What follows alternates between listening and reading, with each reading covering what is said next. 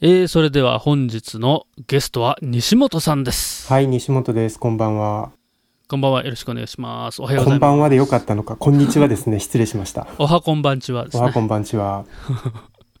えーっと、西本さんはですね、なんかあの、広島を中心にですね、はい。なんか、最近は株式会社シュアルタっていうのを立ち上げて、はい。なんかされてると。はい。あのー個人事業し、個人事業で Python とか、あとはアクセシビリティ、あの、視覚障害者の支援技術みたいなことを中心に、コンサルティングとか受託開発とかやっていて、えー今年からそれを株式会社シュアルタっていう形で、えっ、と、やっています。新興企業ですね。ですね。今年からですかね。はい。法人になったのが今年の2月。なるほど、なるほど。はいその前は個人事業主だったんですか？そうですね。はい。うんうんうんうん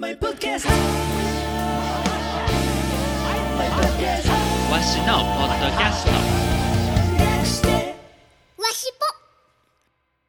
このポッドキャストわしぽは広島弁吹き替えシリーズでおなじみのわし女法が興味のあることを聞きます今回はパイコンミパイコンミニ広島について聞きたいと思いますなるほどなるほどでな、まああの、そのえっ、と西本さんがずっとここ広島を中心にしてえーうん。Python のはい。イベントのパイコン、パイコンの広島版っていうのをはいはい。ちょっとずつされてて、今年もやるということで、今年が2018、はい。パイコンミニ広島2018っていうのを、えー今年ですね、10月6日土曜日にやります。やります。これのですね、あの、チームのオーガナイザーのチーフオーガナイザーということで、はい。えー西本さんにやっていただいております。僕もですね、このワシポの僕もですね、えー会場準備係ということですね。女房さん、今年は助かっております。ありがとうございます。会場準備してるだけですから。っていうことなんで、えーもうすぐですけども、もうだいぶ近づいてきましたが、10月6日の土曜日、土曜日に、まあ、午前中と午後と両方やろうかなっていうやります。感じですね。はい。まあ、Python っていうのはもう、あれですけどね、あの、プログラミング言語です。はい。なんか蛇の、蛇蛇の名前なんですね。そうですね。蛇ですね。それの、まあ、PyCon って Python のカンファレンス。あの、なんとかコン、なんとかコンっていう言い方で、あの、いろんなテーマのカンファレンスが、あの、名付けられることが多いんですけど、まあ、Python は PyCon っていう言い方で、まあ、あの、世界的に、あの、イベントが開催されています。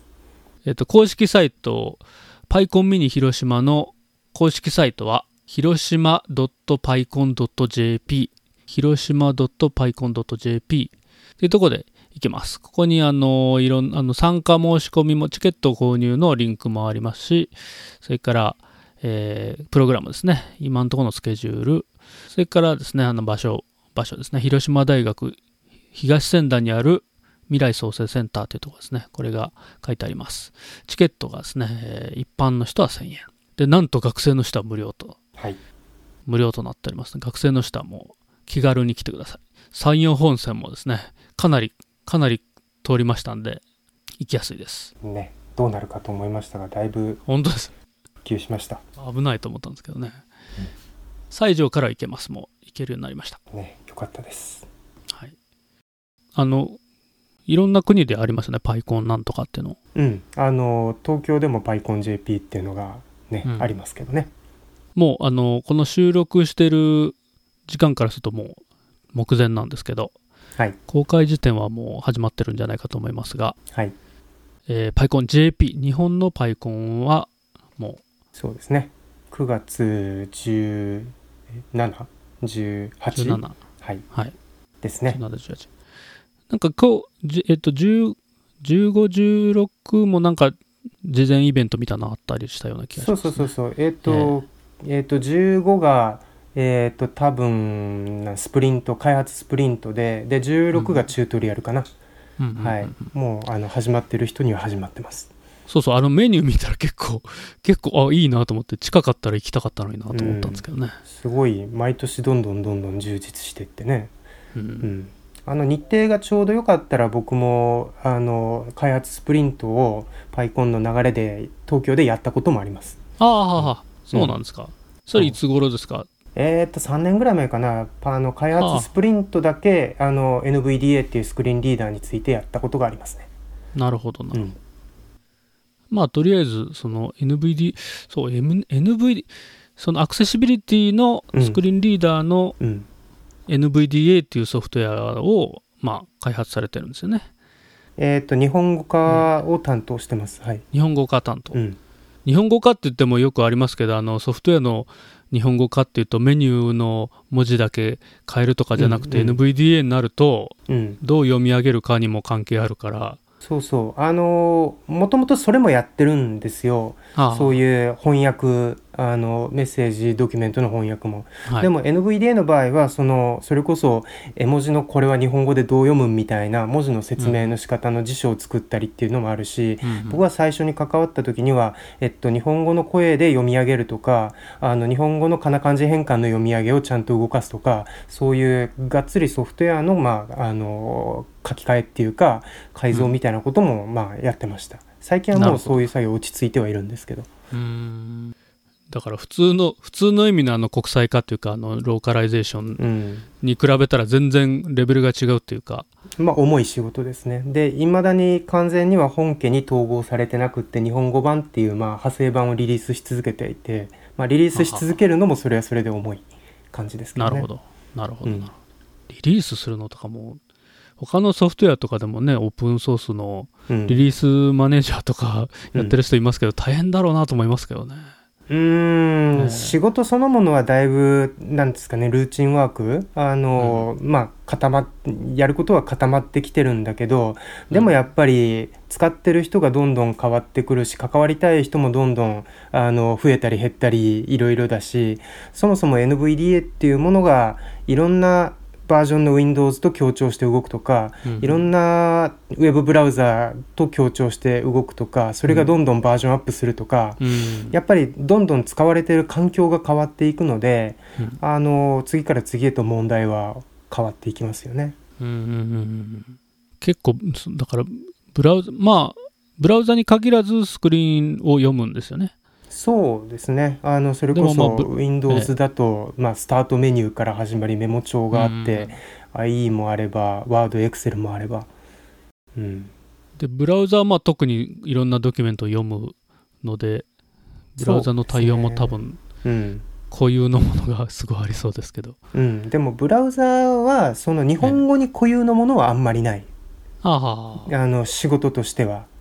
なんですけどやっぱりあの日本人しか気づかないような問題があったりとかうん。あのやっぱりいろいろ日本の中でしかあのなんだろうえっと困らないっていうような現象もあったりするので、うんうんうん、あのすいません日本人がこんな風に日本語で困ってるんですみたいな一周を一生懸命英語に書いてうん。本家に投げるとかねいろんなことやってますね。かなりまあかかなりなんていうかなんていうんですかね。あの、まあ、うん。翻訳的な意味で言うと結構こうあのターミナルというか最後の部分を担当されてる感じですけどそのうん。あのもの言語を変換するという意味では。うんうん。なんかここのワシポの前回、前回ちょっとだだいぶ前なんですけど前回にあの通訳者のミカリンさんっていう人が出てもらってはい。結構ですね通訳の人なん人で特にはその IT 系が得意な人なんですよね。はあはあはで元まあ元マツダの社内 SE とかされてたんですけどそれ辞めてあのしばらくして通訳の勉強して通訳になったっていう人なんですけどね。うんそのミカリンさんが言ってましたけどなんか結構こう通訳者の頭の中っていうのはこう英語と日本語を翻訳するとかでもいろんな言語の時でもなんかある程度こう絵みたいな中間言語みたいなのが頭にあるらしくてそれに一回こうまあ変化するっていうかまあ概念的になんか共通する中間言語みたいなのがあって そこを経由してなんか通訳してるとかっていうことがまあ頭であると。ういうふうにおっしゃってて、そういうの面白いなと思ったんですけど、あの、全然違う文脈ですけど、機械学習の機械翻訳で今、ニューラルネットワークでやるやつなんかは、はいはい。結構こう中間言語的な中間表現みたいなのを通してうんやるっていうのは、い意味、意味表現みたいなのを中間的に作っといて、で、はい各言語に橋渡しするみたいなのがあるから、うん。似てて面白いなと思ったんですけどね、その、うん。あんまりまあそういう中間言語みたいなのを NVDA で、あの、扱うわけじゃないとは思うんで、どうしようどんどん遠くなっていったなって今思いながら聞いてました。いや、その、だから、その、中、まあ、概念的には中央になんか中間言語があって、いろんな言語にある程度共通するような中間表現があって、そっからこう、日本語なら日本語独自の言い方に直す。ああでもそういう意味で言うと例えば、アクセシビリティウェブの世界とか特に、まあ、あの HTML だとマークアップがあるじゃないですか、はいそれこそ div だとか、うん。あのリストだとかリストアイテムだとかうん。なんかそういうあの構造うん。にやっぱり意味名前がついてるっていうことが一種の中間表現で、うん。あの見出しレベル1見出しレベル2とかあのテーブルのヘッダーとかカラムとか、うんうんなんかそういう概念そのものはあのどんな言語でスクリーンリーダーつく使ってても同じ、ああ、なるほど。うな。ん、だからそういう部分はあのアクセシビリティ API もそういう構造が定義されてるし、うんそれをあの各アプリケーションウェブコンテンツがきちんと情報を提提供して、うん。それをスクリーンリーダーがちゃんとそれぞれの言語の人に分かりやすく伝えてみたいな。やっぱそういう意味での、まあ抽象化っていうのはありますよね。うん。なるほど、なるほど。うんものとしては違っても結構その、すごくこう、大雑把な意味では似たススキームになってる。うんうんうんで今やっぱりそういうアプリケーションとか UI の構造っていうのが全部 HTML、Web をベースにして規定されてる決められてることが多いっていう感じじゃないですかね。えウェブ、ウェブ以外もですか？ウェブ以外もだってもうデスクトップアプリがそのなんだろうエレクトロンじゃないですけど、うん。 DOM をこうベースにしてあの API なり UI が作られているような時代だから、なるほど、なるほど。うん、ちょっと側ネイティブじゃないですけど、ウェブの技術を使ってネイティブアプリを使うの、作るのって結構増えてきましたよね。増えてきてますし、いそういう前提で新しい例えば Windows のスタストアアプリモダンな API なんかはもう設計ができてるう、んだからすごいウェブの技術とやっぱりそういう親和性が高まってるというかもうそこが中心になってきてる感じはしますよね。なるほど、なるほど。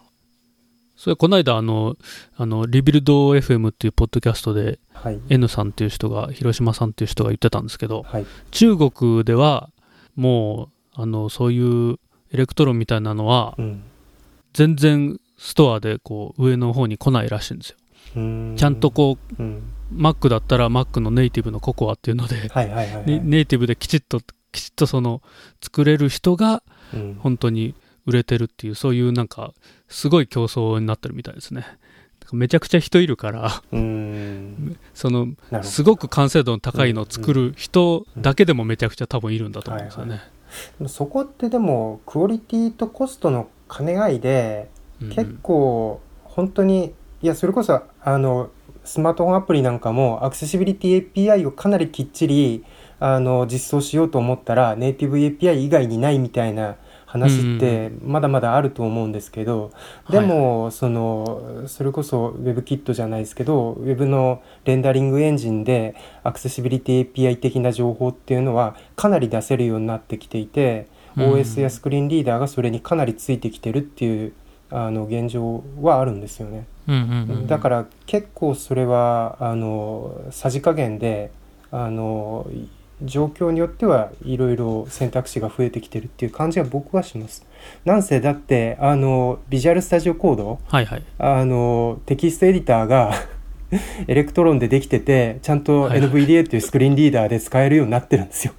なるほどなるほど。うん、あもうあのネイティブアプリっぽくそうそうそうそう。もうなってますもんね。うん、だからまあ中国はちょっとあの人口がこう桁外れなんで、まあもちろんあのね全然違うとは思うんですけど、えーそのその競争はそれはそれであるとは思います。うん。えーそのまあ日本ぐらいの規模とか、うん。まあ、もっともっと小さい規模とかだったら、もうウェブの技術で全部のプラットフォームがいっぺんにできちゃうみたいな方が、うーんどっちがいいかは分かんないですけど、え。どっちのニーズもありなんだなという感じは思います。まあそうですね。うん。まあ特にその全部のプラットフォームをいっぺんに、まあできる、できるレベルがすごく完成度が上がってきてるので、その昔は20点ぐらいの100点満点で言ったら20点のものしかできなかったものが結構こう5、60点ぐらいのものは普通にできちゃうから、うん。普通の、まあ、まあちょっと使いにくいけど普通に使えるよねぐらいのうん。ソフトウェアは普通に書けちゃうっていう、うんことですよねっていう感じになってきたなと思いますね。うんうんうん、そう思いますね。うんまあ欲しいものをとりあえず作るっていうのはすごく大切なんで、はいえーでまあその上ですごくもう競争とかにさらされるんだったら完成度を上げていけばうんいいだけですよね。うんうんもう全然パイコンの話と関係なくなってしまいました。Python から遠ざかってる。はい。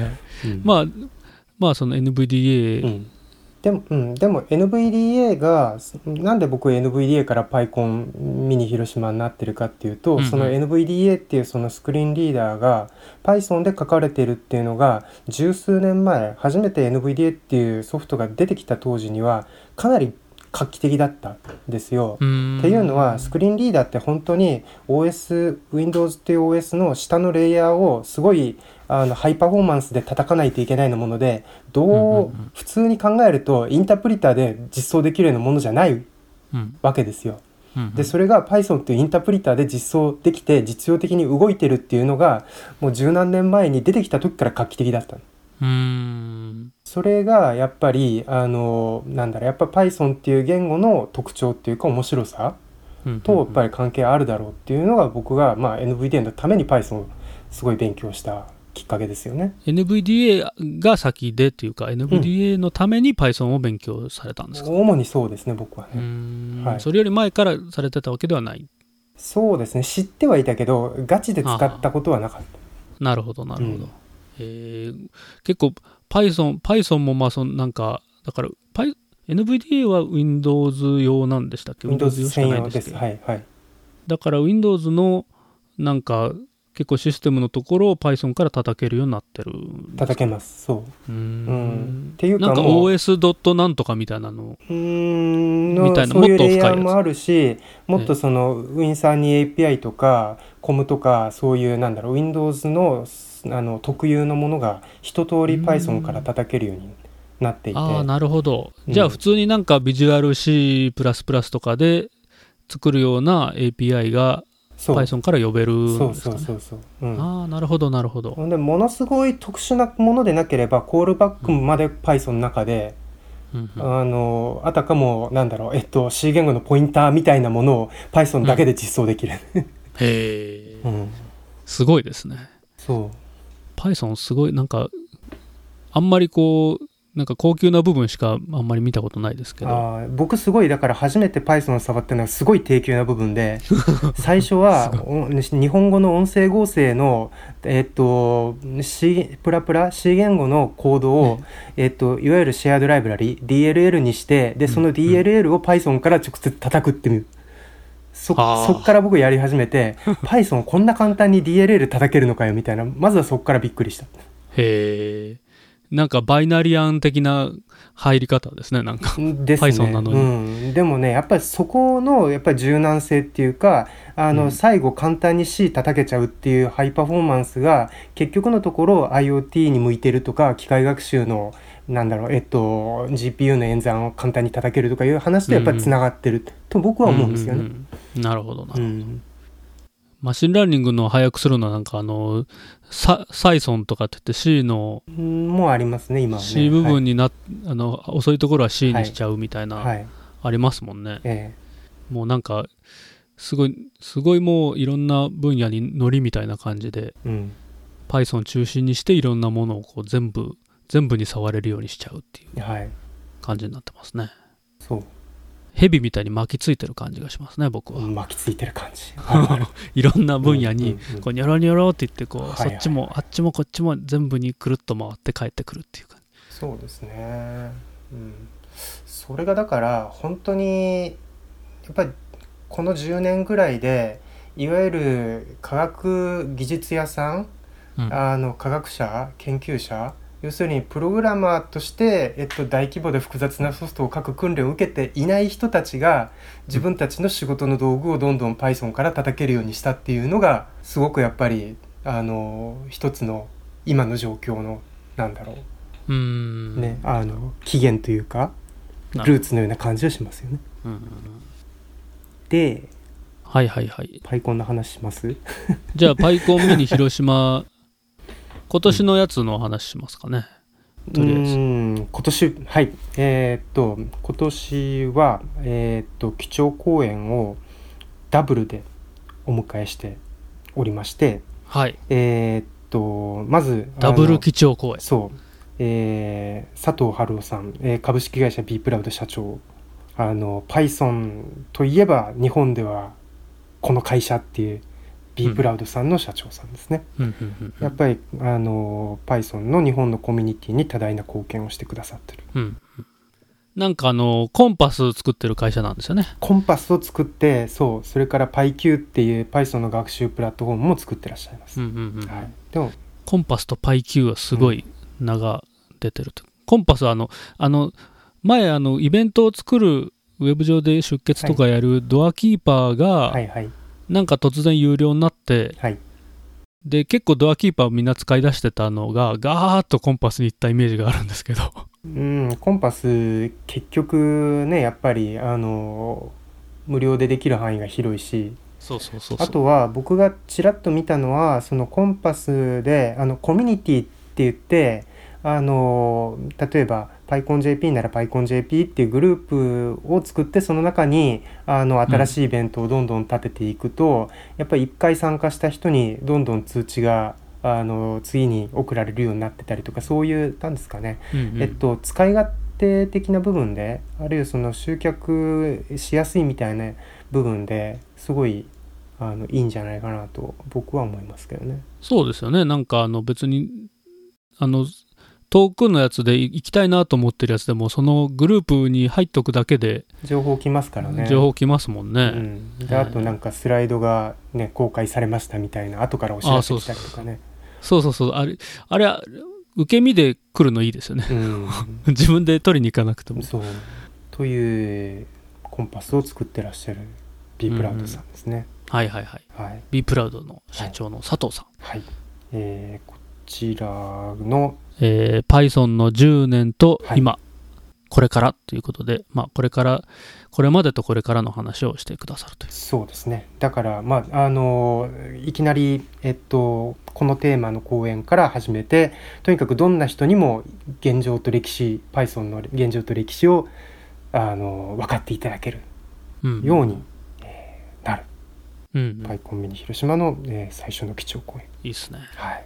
これ楽しみですねなんかあの PyConJP の本体のあの講演されてたのも録画があったので見たんですけどね。なんかすごいこう Python の会社を作ろうっていうので Python で働ける会社を作ろうっていうのでそうですね。結構熱い感じでしたね、はい。こ熱い方です。う内なる闘志がある感じでしたね。はい。です。はい。えっともう一つあのやっぱり今なんですかね。あのすごいなんかあの熱いテーマっていうかあの AI とか機械学習うん。の分野でそのあれですよね。やっぱりあの人工知能すげえって普通の人がやっぱり気づいたきっかけってやっぱり囲碁とか将棋とかそういうゲームがうんうんうん実は人間より強いみたいな世界がなんかうんうんあっという間に広まったっていうのはこの3年ぐらいそうですよね。ですよね、あの Google がアルファ号とか発表し始めて、えーうんうん。であの日本でもそのコンピューター将棋っていうのがすごくずっとあの研究されて研究？競われてきていて。で私も実は知らなかったんですけど世界コンピューター将棋選手権っていうのが日本を中心にして開催されてる。うんうんそうそう。でこの世界コンピューター将棋選手権で優勝された方。そうですね。し柴誠二、柴誠二さんですね、はい。岡山県立大学のはい。先生ですね。岡山県立大学の柴誠二先生に、えー Python で遊ぼうコンピュータ将棋というテーマでお話をしていただきます。うん。内容としては Python3 の入門機械学習と Python3 の入門からコンピューター将棋プログラミングの実装、そしてコンピューター世界コンピューター将棋選手権優勝までの体験をお話しくだ 盛りだくさん。すごいもう、ゼロからもう最後まで行っちゃったっていう感じです。そうそうそうそう優勝まで行くのかっていう。ねえ。という一体どれだけね内容濃いんだっていう、これ多分すごいす、すごい盛りだくさんになるんじゃないですか。うん、しかもねあのプロフィールが機械学習を始めて1年程度だってね。電王トーナメント1準優勝。年ぐらいで、1世界年ぐらいで準優勝で、次の年にはもう優勝っていうか、ねえ。すごいですね。う。ん。なのでまああの10年 Python と共に歩んできましたという方の次に この1年2年でここまで行っちゃったっていう人がいらっしゃることによってやっぱり今の Python の勢いっていうものが伝わるんじゃないかなと。うん、そうですよね。うん。うん思うんですね。まあ、特にこう機械学習とかははい。もう今もうめちゃくちゃ流行ってるから、うん。でまあい現状だと Python がすごくうん。機械学習するプラットフォームとしてはまあ多いのでうん。それで Python 始めるっていう人は結構今増えてると思うんですけど、うん、なんかね本屋とか行ってもすごいありますよね。そう。それでねいつも言ってるんだけど本屋さんのプログラミング言語の棚に Python の本がないっていつも僕は言っていて。あので あの数学の棚にあったりとかあの、ね、であの理科の棚にあったりとか 社会の棚にあったりとか。社会はすごいな。おいいろんなところで専門書に Python でうん学ぶなんとかだから Python で解くなんとかとか書いてある。というのが今の Python だよなっていうなるほどな。印象をすごい強めていますね。この間なちょっとはいはい。ツイッターで見たんですけどなんか Python Python で、えー作ろう医学なんとかお。なんなんだったかななんか忘れたんですけど医学系のはい。なんか計計算系なんだったかな解析アプリみたいうんうなん感じのを、うん。うん。あの Python の入門書うん。みたいに、なのを出してる人のうん。なんか写真があったんですけどね、うんうんえーなんかすごいうん。もうすいきなり最後だけ突然ニッチなところに行っちゃうっていう、いやー、まあでも機械学習なんて一つ間違えばニッチな話で 終わってたのに、世の中がそっちに中心に動き始めたっていうのがびっくりですよね。うん突然うん。突然広まっちゃいましたからね。ねえ。え、ーうん。それでまたね、じゃあどんだけ大変なんだっていうとなんかほんの数行数文字のものをコピーペーストするとこれができちゃいましたみたいなものがずっと続くばっかりみたいな。うんうんうん。マジかよみたいな これでこれでできちゃうの？みたいな。うん。だから何なんだろうね。僕東京で PyConJP ここ何年かはあの続けていってるんですけどなんか、は俺 Python 知ってんだから機械学習簡単できんじゃねえとかなんかニューラルネット簡単に実装できんじゃねえとか、微分積分わかんじゃねえみたいな、なんかやっぱり Python を知っていることがすごい周りの世界とかそのなんだろうサイエンスの敷居を下げている印象がある、うんうんうん。なるほどね、恐ろしい時代だ。うん、できそうな気がする。そうそうそうそうそう。なるほど。それいいですね、うん、なぜなら Python でインポートほにゃららすればす数行でできるはずだからみたいな。うん、確かにそうですね。というような、えー基調講演に続いて、えー午後もあのいろいろな講演を取り揃えております。はい。うん、ダブル基調講演をもういきなり午前中にやっちゃうっていう。やっちゃう。うん、やっちゃってもうはい。いきなりこうランチにしちゃうっていうそことですね。すごいもう。はい。う豪華な、うん。豪華な午前中ですね。うん。でも豪華の午前中でなんだろう午後はどうなんだっていうとだってあの広島大学の玉木先生の 講演が招待じゃなくて一般講演で来てる。そうそうそうそうそう。どうしよう。玉木先生っていうあのえっ、と PyMC でしたっけ？えっ、と PyMC えっ、と玉木。MC の人なんかモンテカルロ。そうそうそうそう。これ何の略だったっけ？モンテカルママルコ・フレンサ・モンテカルロか。はいはいはい。MCMC MC PyMC っていうのがあってはい。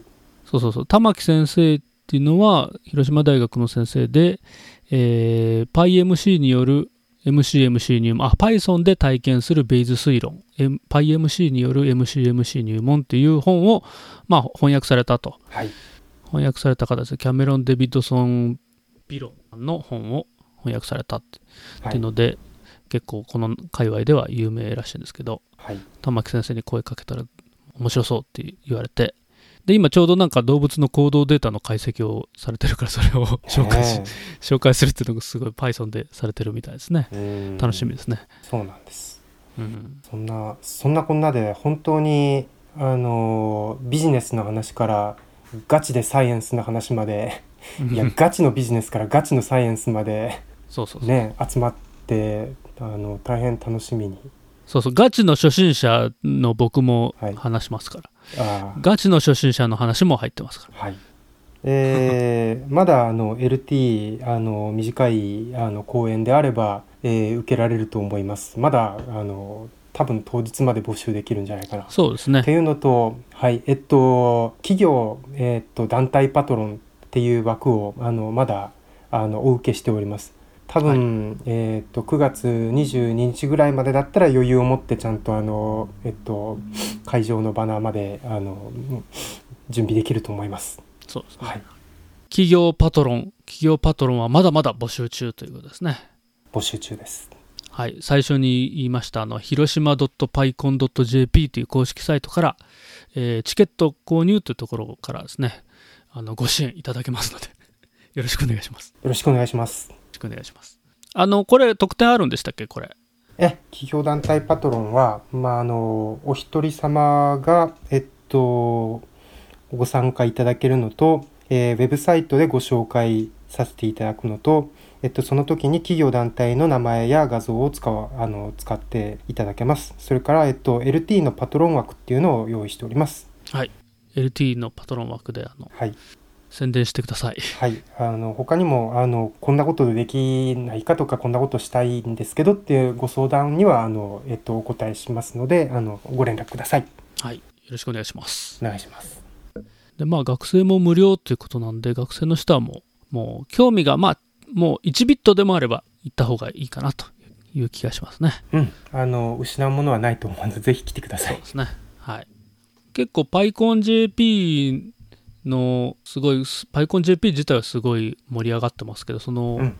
その辺に参加してる人も、ちょっとまあ広島に旅行がてら、Python ちょっと広島にも入らせに行ってやろうっていうような人がいたらぜひですね、ぜひですね。あの来ていただけたらと思います。はい。えっ、と広島におせっかいをしに来たい方あの ぜひぜひ。でえっ、と10月67っていうのはえっと西条で酒祭りという 全国的に有名なお祭りをやっていてですね。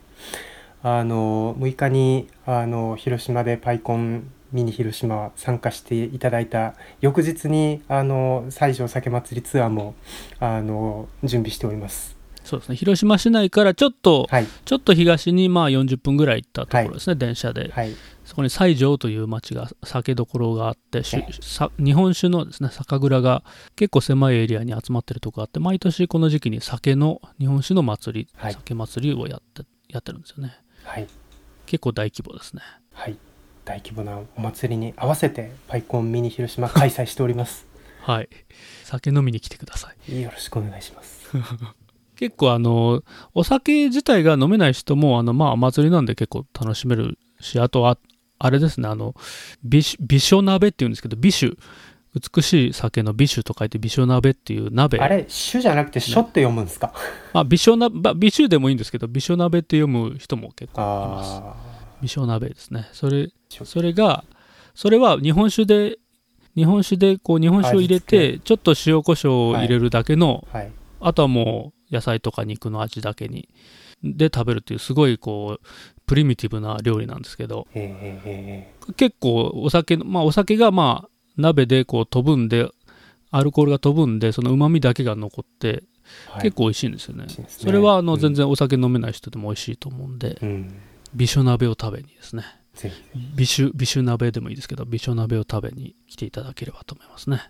はい、これあの、パイコンミニを広島でやるっていうのは、えっ、と、パイコンミニ自体は3回目なんでしたっけ三回目三回目ですねなんですよね。。はい、これそもそもこう西本さんがまあ中心になってはい。されてるわけですけど、はい。最初はどういういきさつで始まったんですかね？えっ、と NVDA っていうそのスクリーンリーダーえっとこれの日本語化の活動を始めた時に僕はちょうど広島にあの東京で暮らしてた僕が広島に帰ってきたうん。時期で、広島であの細々とそういう活動を立ち上げようとしたんだけど人集まらないんですよねなかなかね。NVDA スクリーンリーダーアクセシビティ何？で Python で作ってる Python の勉強もしなきゃ Python 何みたいな。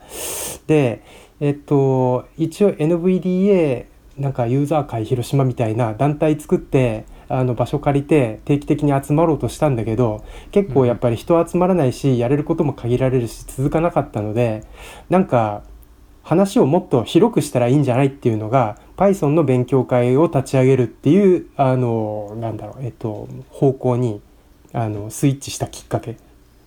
なるほど。NVDA をうん。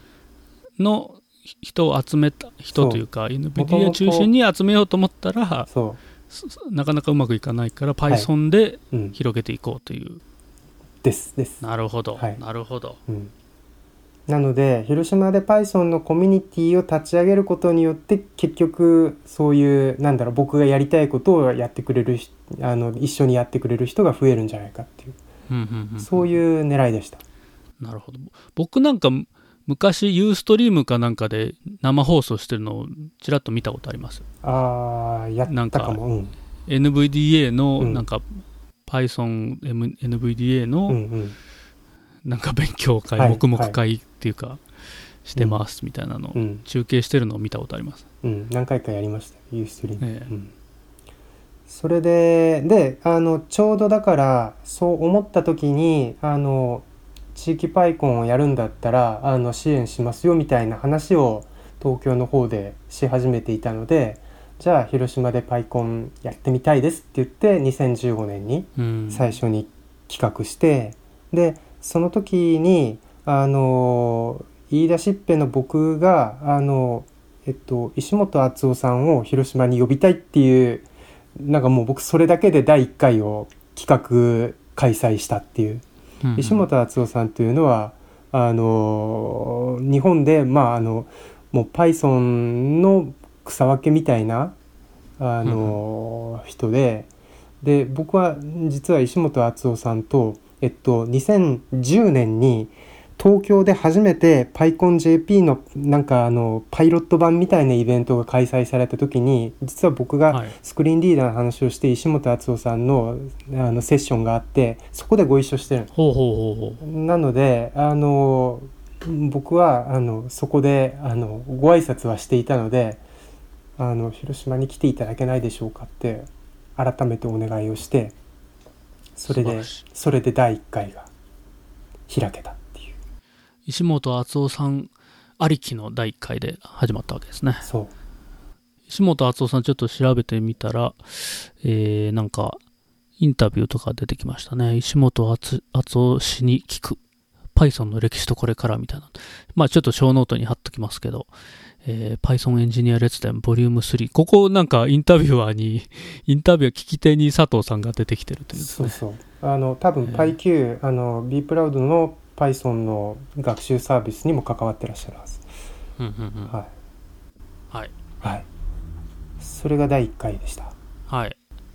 で第2回はあの今度はあの Python だんだんサイエンスっていうかアカデミックな方向で使われ始めてきてるのでちょっと私もあの広島市立大学っていうところであの協力研究員っていう肩書きでうんうん。ほんのちょっとだけあのお世話になっているのでなんとか大学を巻き込んであのやれないかっていうことで、えっと、その広島市立大学の会場を貸していただいたのといろいろ内容的にコラボをさせていただいてそれであの広島と Python っていうテーマであのその地域の活性化とか観光とかそういうなんかいろんなプロジェクトと絡めてうん。Python がどういうふうに使われるかみたいなことをあのお話を提供していただいてで,、で合わせて、えっと、IoTLT 広島っていうあのインターネット・オブ・シングス、えーっとのコミュニティとコラボレーションをしてうんすごいなんか コラボレーションしすぎでしたねこの時に なんかやたらいろんなものを巻き込んだのが第2回でした。うん。まあ Python のコミュニティをこうんう作っていきたいっていうことだから、こう巻き込むのは巻き込んだ方がね。巻き込むだけ巻き込んだ方がいいんじゃないですかこれは。うん。なんかでもこれもやっぱり巻き込んだらその後でいろいろあのあなたの話ちょっともう一回うちでやってよみたいな声かけていただいたりとかなんかいろいろつながりはできましたねこの時ね。あ素晴らしいですね。はい。巻き込んだ甲斐がありますねこそうですね。あとはまあそのいろいろ声をかけた先生方の中にあこんな先生がこんな風に Python 使ってるのかみたいな。あうんいろいろ発見もありましたよね。あそうかそうか。そういうのやっぱりコミュニケーション取ってみないとなかなか、うんなかなかは、はい。具体的には分かんないですよっねていうかもう Python 使ってますってわざわざ言うまでもない人が実は大学にはいっぱいいらっしゃったっていう、うんうんうんうん。なるほど。Python ってあれなんですかね。もともとあれなんですかね。Python 自体が。マトラボとかをの代わりにしようと思ったんですかね？そういうわけじゃないそういうわけではないですけど、ええ。やっぱりそのシステム開発アプリケーション開発に使える実用的な言語でうん。あの文法が覚えやすくて学習が容易なっていううんでちゃんとオブジェクト指向でってそのちゃんとオブジェクト指向でっていうのは多分 Rubyist からはだいぶ それはオブジェクト指向というのかみたいな ツッコミがありそうではあるんですけど Python には Python のオブジェクト指向としての考え方があるのでよろしくみたいな、うん、でも一応はやっぱりそういうなんだろうあの言語としては特にサイエンスによった設計にはなってないと思うんですけどたまたまやっぱりそのパフォーマンス的に有利だったのと僕はあと思うのはその実用的なスクリプト言語で海外で他に流行ってるものがなかったんだと思うんですよね。うんうんそうそれはそうでしょうね、うん。だから Python でこれもできたらいいんじゃないみたいに思った人がやっぱり多かったん。うんそれが多分そのナムパイとかそういう数値演算系のものがやっぱり一つ充実したきっかけで、なるほど。まあ、結果的にはね元は元はというとフォートランの、ね、行列演算ライブラリをきれいにラップしましたよみたいなところが始まったのかもしれないけどでもまあ多分マットラボと結構文法的に近い書き方できるよねみたいな多分 Python の文法の使い方をうまく再発見した人がいるんじゃないですかね。うーんそれこそあの JavaScript の仕様から JSON が発見されたみたいにああなるほど Python の文法仕様からこの文法のここマットラボっぽくねみたいな発見した人がいるんじゃないかなと僕は思うんですけどね。あありえますね。うん。ありえます。そういう歴史とかをうん。記述した本とかなんか論文とかありそうですね。うーん。まあうん。ちょっと僕もあのここいい加減に言ってますけど。でも実際今 Python の言語仕様そのものの発展はうん。結構やっぱりそういう数値計算コミュニティの人にだいぶあの歩み寄ってるところがあって、結構演算子とかでこれはナムパイの文脈でしか使わないんだけど、あのー デフォルトでは機能は未定義だけど演算子新しく導入したよみたいなことが最近でも Python の文法仕様のあのなんですねえっと追加で行われてたりします。ああそうなんですか、へえ。それ3.7とかですか？いやえっと3.6か5か。確かあのアットマークで内積とか多分そういう演算子あたりがそういう。ああ、うん。なるほどなるほどへえそれはもうナンパイとかのためにそうですね。Python 自体をうん。定義したという。うん。かなりそうなってきてるように見えますね。うーん。まあその辺でこう第2回でこういろんなえアカデミックなあたりとかも巻き込みつつ巻き込みつつ。IoT の人たちとも巻き込みつつ。つつ、うん、で実際ラズベリーパイとかほとんど Python で何でもできちゃうって、ああはいはいはいうん、いいですねラズベリーパイで遊ぶのいいですね、いいですよ。その時でしたっけ？あの西本さんがなんかラズベリーパイじゃなくて、えっ、とあのもっと ESP8266 かな、うん、あの Wi-Fi ができる低価格マイコンみたいな話をしてましたね、あの時ね。ESP8266 うん。なんかその上でピロピロ音が出るようなゲームをうん、マイクロ試作されてた。Python マイクロ Python っていうその Python の組み込みバージョンで、うんまあ割とお手軽にいろんなあの開発ができるよみたいな話をしましたねあの時ね。はいはいはい。うん、あれも結構後からいろんな人が見ててその後、うんなんかこんな雑誌記事書けないって言われてインターフェースの記事書いたりとかしましたね。ね。すごい。うん。仕事につながってうん。るし、普通に。いや。素晴らしいですね。なるほど。そういう流れでこう第3回にこうそういう流れで第3回を去年やろうと思ったんだけど Ruby 会議が広島であったので去年は第3回をやらなかったですね。うんうんうん。去年はまあ Ruby 会議が広島でうん、2017がありましたので、ありましたので。えー本体が来ましたのでそれでね。我々も協力してやってましたね、はい。でも僕 Ruby 会議で NVDA の話したんですよ。あそうですよね。そうですねそうそう Ruby 会議なのにそ NVDA の話で、う。うん。ドキュメントとかのですね、うん。アクセシビリティの話をはい。されてたというです。こう異色のトークが入ってすごく良かったみたいですねいやーいろいろ無理やりぶっ込みました。まあでも、でまあ去年はちょっとできなかった去年はそんな感じで今年はい、まあ、今年はやりたいよねっつって話をし始めた時にまあでももうだいぶ世の中 Python 来てるよねという、もうもうだってなんか人工知能とかねディープラーニングとか AI とかみんな言ってるよ、うんうん。うん、みんな言ってるけど広島で Python の話できるコミあそんなことはない。あの一つ言うのを忘れていた。えっと、はいはい。去年えっと、パイあの Ruby 会議本体は広島に来たけどそれと並行してあの僕は、えっと、すごい広島 WithPython っていう月1のあの黙々会を、えっと、去年の4月からずっとやってたんですよ。うんうんうん。で4そのうんはい。そのきっかけはその前の3月に Python ブートキャンプっていうこれはあの全国で、えっと、一般社団法人 PyConJP があのやっている企画を広島に誘致して広島でその初心者向けの Python の勉強会ハンズオンを1日やってでそこで新しくまたえ 今まであの PyCon ミニをやって集めた人とはまた違う流れで人が集まってくるようになったので、やっぱりあのこの人たちとあのちゃんとつながり続けて広島で Python をなんか使う人を定期的にフォローアップしたい。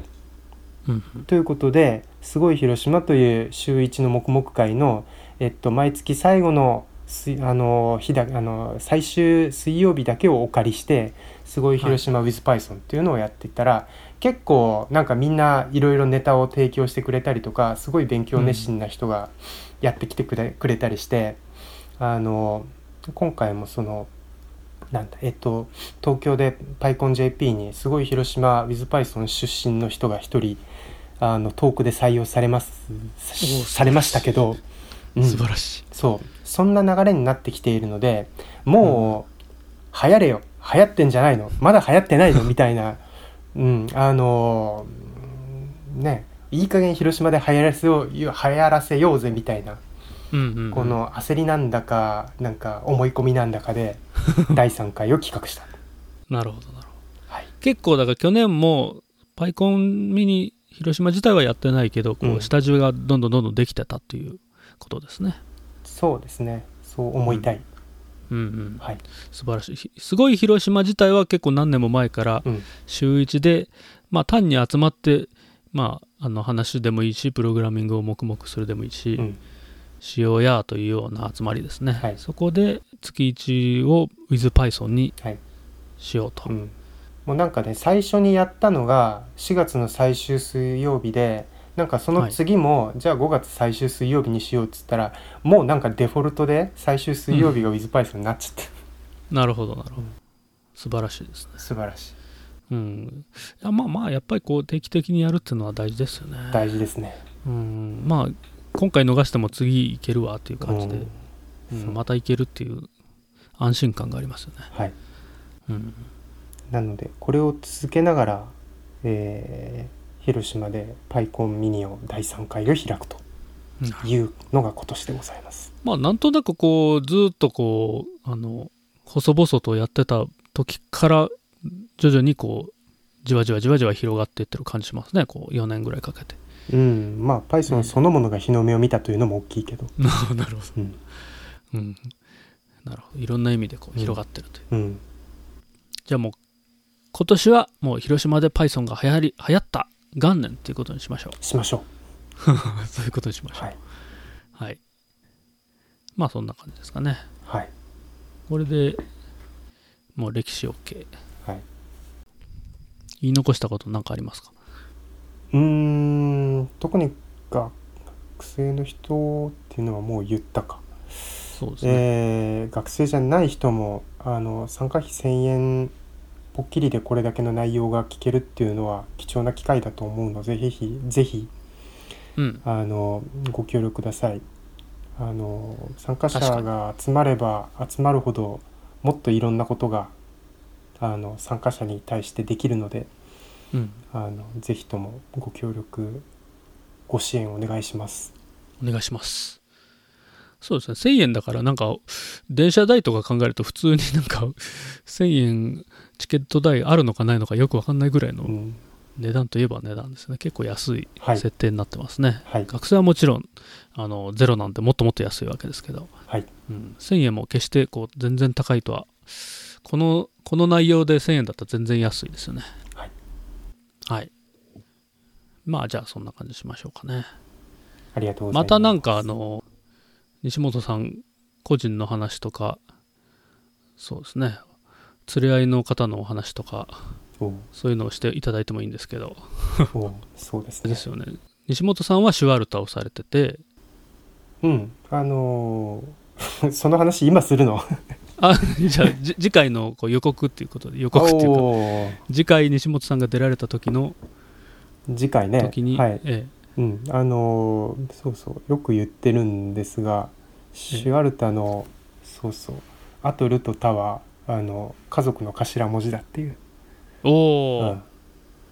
タがあるたがそうそう。頭文字になったんですね。そうそう。あのた後ろから言うと「タ」が僕の名前の拓也の「タで」はい。で「ル」はうちのあの妻の頭文字であ。で「ア」は愛犬の犬の名前の頭文字っていううんうんうんうん愛犬の「あ」ですか？えアンナ。アンナ、うん。アンナアンナちゃんですね。なるほどそれでシュワルツ。なんかシュワルタ自体がすごいどっかのうん。神話とかに出てきそうな感じの響きがありますけど。うん、なんかそういう響きの言葉を一生懸命探したんですよ。探したあーすごいですね。すごいで すね。だから「あ」と「る」と「た」に何くっつけたらなんか僕が求める響きになるのかってずっと考えてあげく主だったっていう すごい。そういうネーミングだから。すごいな。さすが NVDA やってる人は違いますねこう。音のこだわりが。いや NPD やってるからかどうかわからないけど、あのーなんか僕口に出すと多分反応するから言わないけど某スマートスピーカーのあのキーワードとかあのキーワードってやっぱりよくできたキーワードでね、ああはいはいはい、うん、あのキーワードにやっぱりちゃんとあの含まれている母音とか子音とかあのバランスがすごい聞き間違いを防いでる、うんうん、でそういうバランスを求めて僕は言われたっていう言葉をあ素晴らしい。まあややっぱりそこは NVDA 的な そうか、NVDA 的アクセシビリティ的う、なん。発想がすごく大きい気がしますね、ですかね。音に関する鋭敏なはい。感覚がはい、素晴らしいですね、うん。あれですよね。特に特にあの Amazon のうん。やつなんかはすごく考え抜かれたんじゃないかっていう気がしますけど、うん、多分ねあのー全然あれだけどあの QR コードって開発するときはい。に一番大変なのって、世の中にすでに同じようなパターンが存在しないっていうパターンを探すっていうことだった。なるほど。らしくって。なるほど。一生懸命世界中の印刷物とか活字とかを探してきて、このマークだけは絶対出てこないっていうのを探してあの QR コードを作ったっていう多分 QR コードの設計をってこそうそうとですか？そうそうというすごいですね。なんかドキュメンタリーを見たことがあるけど多分あの Amazon エコーのあのキーワードにはそれに近い何かを感じます。なるほどなるほど、うん、あれはすごくよくできてますよね このうんなんかく「く」とか「す」みたいな高い周波数の音も入ってるそうそうそうし母音も一番口を開く母音だし、うん。よくできてますよね、やっぱりね。うん、まああのそう言いながらねあのそれを破るあのキーワードそれを破る状況を僕は見つけたんですけどね。お！あすのごい。多田くんは恋をしないっていうアニメを見ていたらですね。僕まだ見てないんですけあど見てないの。はい。アレクっていう登場人物が出てきてねさん付けで呼ばれるんですよ それは全国の 全世界かうん。もはや。うん。日本のアニメとか世界で見られてるから。全世界の反応したよ、あれが反応したんじゃないですか。うん、それはすごいですね。はい。何を見てるんだ私は。あそれ全然知りませんでした、ひょっとしたら深夜で、うん。深夜にそういう事件があったのかもしれないですね。ですね。日本でも、はい。もしかしたらもう対策したかもしれないけどね。うん。アマゾンの方がそれ面白いですね。はい。でもそのぐらいレアなキーワードを探さないとスマートスピーカーというのはなかなか機能しないですね。そうですよね、ましてや世界で売ろうと思うなんて、うん。いろんな言語がある中ですごいですよね、はい。結構アップルの方はあのごごそご動作しますけどね。聞き間違しえて。ますか、うん、十分、うん。違う十分言いにくそうなキーワードなんだけどな。そうそうなんですけど結構たた結構ねたまに自然言語の中に含まれあー。全然違うんだけど人間が聞くと違うんだけどうん。音声的にちょっと似てるのが含まれてることがあって反応することがありますね。あココンって言ってあれ？あそうかさっきのーはい。さっきのあの言葉に反応したのか、はいはい。全然違うけどっていう。まあしょうがないよね。うん。まあまあ、まあまあまあそんなそんな多田くんの話の、えーぐらいそんなに似似てるものじゃじゃなくても反応しましたね、うん。まあいいやそれは、はい。はい。ちょっとじゃあこ今度今度までに見見ときます、はい。多田くんあの一応なんか見たいのリストには入れてるんですけど、はい。まだ消化してないです。女房さんとアニメの話をしたことがないな。一回去年なんかあのネネッチがどうのっていう話を一回だけしましたけどね。なるほど。しましたね、えー、C++ ほとんどしてないですね。C++ といえばネネッチみたいな。あそうそうそうそう。そうそうそうまあじゃあそんな感じで。まあ次回はこうシュワルタの謎を解くっていう感じですかね、はい、はい、分かりました。まあ音声とかの話も多分そうですね。面白そうな感じしますので、うん。またあのパイコンミニ広島で僕も音声ネタを喋ろうと思っているので。おお素晴らしい。またそのあと後日談なんかはい。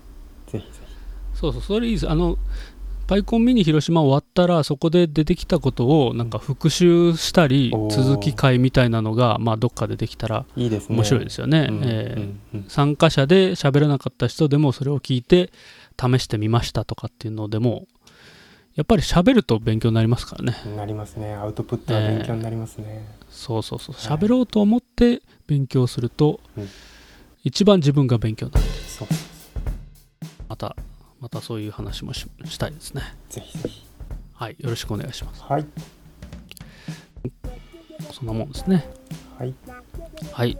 じゃあちょっとパイコンミニ広島2018は10月6日土曜日開催ということでぜひぜひご参加お待ちしておりおます。待ちしてます。えー、小ノートなどはわしぽ女法 JP スラッシュ Q で見ることができます。